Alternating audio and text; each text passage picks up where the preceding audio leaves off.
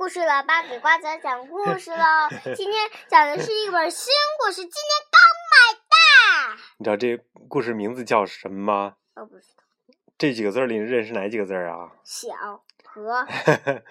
马德琳和小捣蛋的故事。小何为什么挑这个故事？为什么呀？幼儿园有，我听不够。啊，幼儿园有这故事书啊？嗯，对。天呐，巴黎有座老房子，常青藤爬满墙，里面住着十二个女孩子。早上九点半，无论天气好和坏，女孩们总分成两行，一起走出门。最小的就是排在最后的这个马德琳。一天。西班牙的大使搬进了隔壁的房子，知道大使是怎么回事吗？两个国家，他们要经常交往，对不对？嗯。要呃，这个国家的人要到那国家去，那国家的人要到这个国家来。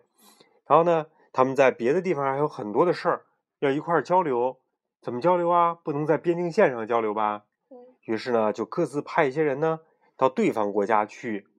特别基本都在首都这个地方，比如说，呃，像美国呀那些国家都是在北京建立他们的大使馆，然后呢，呃，他在那儿呢处理这边的一些事儿，跟他们国家相关的一些事儿。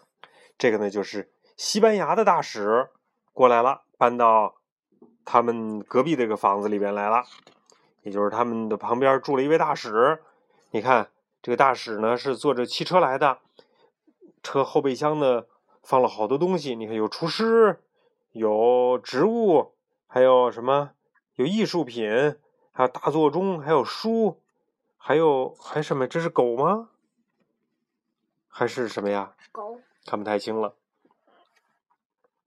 女孩们爬上了墙头，说：“快看，多好玩啊，多有趣啊！有一个大使过来了。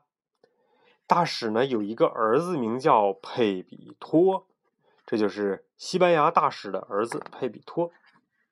马德琳说：“一看就知道那个男孩是一个小捣蛋，因为他站在阳台上这样。”春天到了，鸟儿在林间歌唱。突然，嗖，有东西从天而降，一阵刺痛将晨练的小女孩们吓了一大跳。原来怎么回事啊？他用弹弓。打鸟，砰！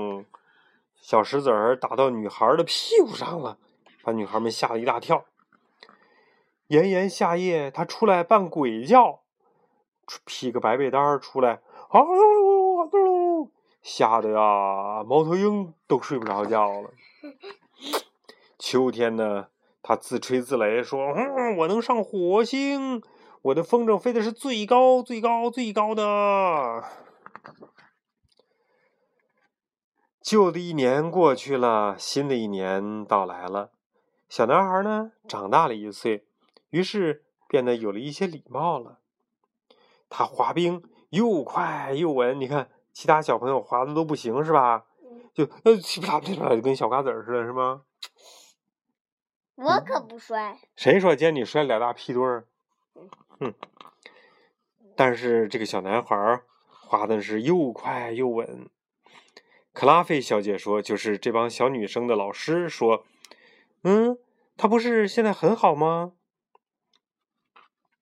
有一天，她爬上了墙头，大声喊：“嗨，来吧，请大家来我家玩儿，任何时间都可以。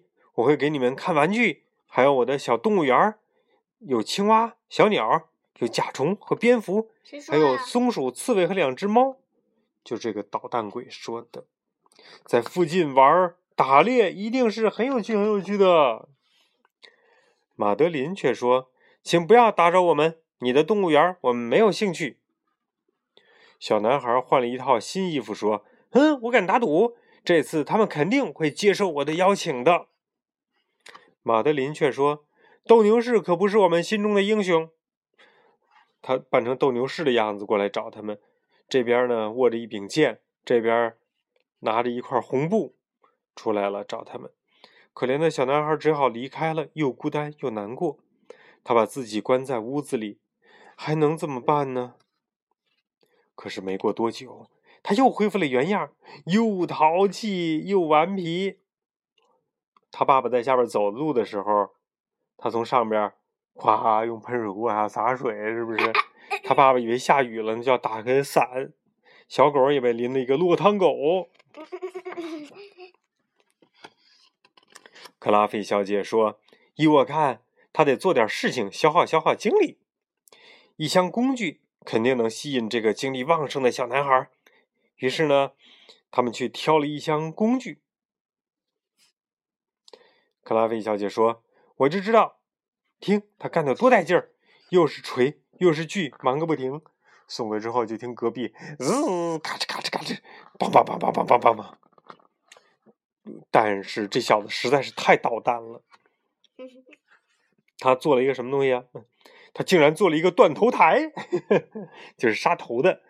就在嗯古代的欧洲的时候啊，人们比如说谁被判死刑了，不是用刀咔剁他脑袋，是放在这种断头台上，咚一落下来就把头给切掉了。他做了用这个工具做了一个断头台，他把惊恐万分的鸡给了厨师，毫不心软。他捉一些鸡。给厨师去捉过去了，他吃光烤鸡、烧鸡和炸鸡。天，这个厨师把这些鸡都给他做了。有一天呢，女孩去外面散步，呼吸新鲜空气。马德琳说：“哦，快看，谁在那里啊？”佩比托扛着一个鼓鼓的麻袋过来了。在哪儿呢？我怎么没有看见这个佩？哦，这儿呢。反着我看。对对对对，是在这儿。鼓鼓的麻袋，跟着他的队伍呢，越来越长，越来越长。附近的狗全都跑过来了，他把狗都给带过去了。看来我们确实误会他了。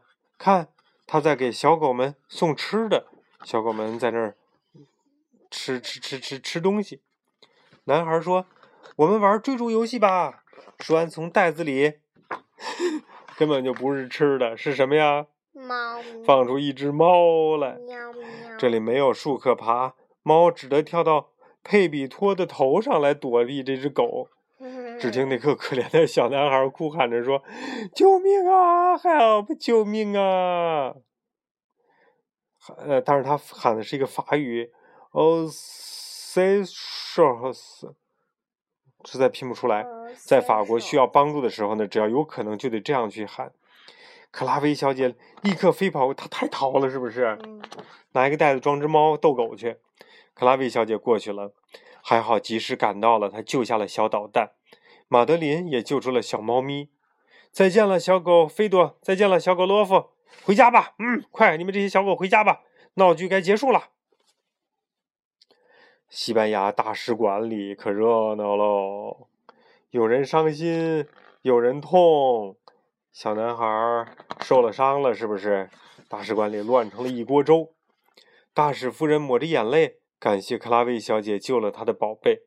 大使说：“没有什么比隔壁女孩们的探望更能让可怜的佩比托振作起来的了。一次只能去一个人。”克莱维说。马德琳小姐，你愿意第一个去吗？最小的这个。于是马德琳踮着脚走进房间，小声地说：“听得到吗，佩比托？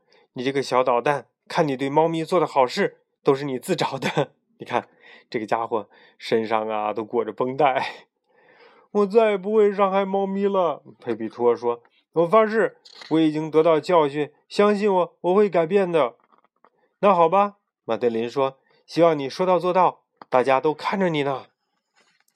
你瞧瞧，从前的野蛮人现在改吃素食了。哈 哈佩比托终于变成一个，你看吊吊着这个胳膊不吃鸡了。他专门带着厨师去那吃那些什么萝卜、青菜呀，去买菜去了。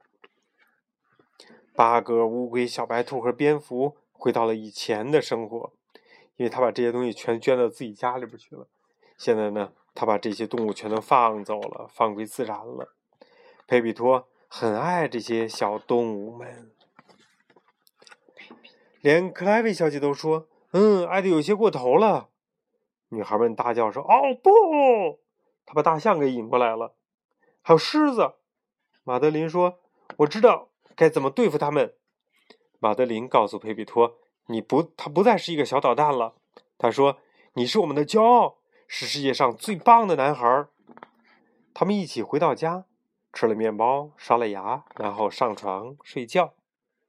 克莱维小姐关上灯说：“我知道一切都会很圆满的。”再见，故事老爸。好了，故事老爸给瓜子讲完这个故事喽。